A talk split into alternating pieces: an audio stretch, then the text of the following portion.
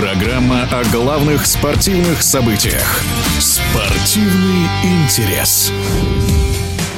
Российский футбольный союз во второй раз подряд признал полузащитника московского «Динамо» Арсена Захаряна лучшим молодым футболистом России. В минувшем сезоне Захарян провел за «Динамо» 34 матча, забил 9 мячей и отдал 9 голевых передач. Об успехе молодого таланта в эфире спортивного радиодвижения говорит советский и российский футболист, тренер Сергей Балахнин.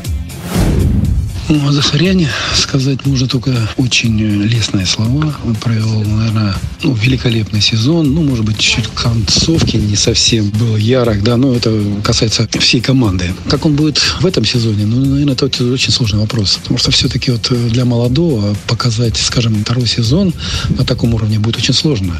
Опыт показывает, что молодые все-таки есть какая-то нестабильность. Но, тем не менее, я надеюсь, что этот парень очень одаренный и талантливый, и он себя и в этом сезоне проявит ставят очень хорошо.